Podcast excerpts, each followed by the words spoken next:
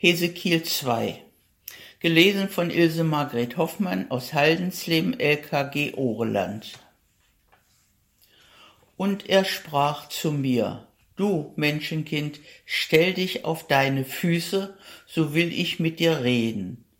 Und als er so mit mir redete, kam der Geist in mich und stellte mich auf meine Füße, und ich hörte dem zu, der mit mir redete.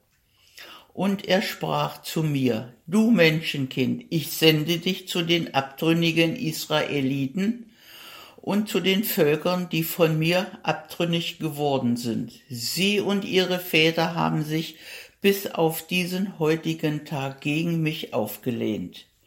Und die Kinder, zu denen ich dich sende, haben harte Köpfe und verstockte Herzen zu denen sollst du sagen, so spricht Gott der Herr.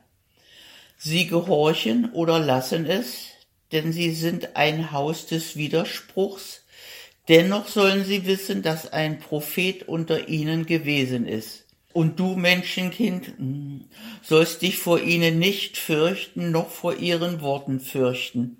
Es, so, es sind wohl widerspenstige und stachlige Dornen um dich, und du wohnst unter Skorpionen, aber du sollst dich nicht fürchten vor ihren Worten und dich vor ihren, ihrem Angesicht nicht entsetzen, denn sie sind ein Haus des Widerspruchs, sondern du sollst ihnen meine Worte sagen, sie gehorchen oder lassen es, denn sie sind ein Haus des Widerspruchs.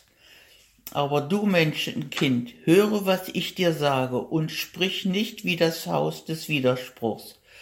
Tu deinen Mund auf und iss, was ich dir geben werde. Und ich sah, und siehe, da war eine Hand gegen mich ausgestreckt, die hielt eine Schriftrolle.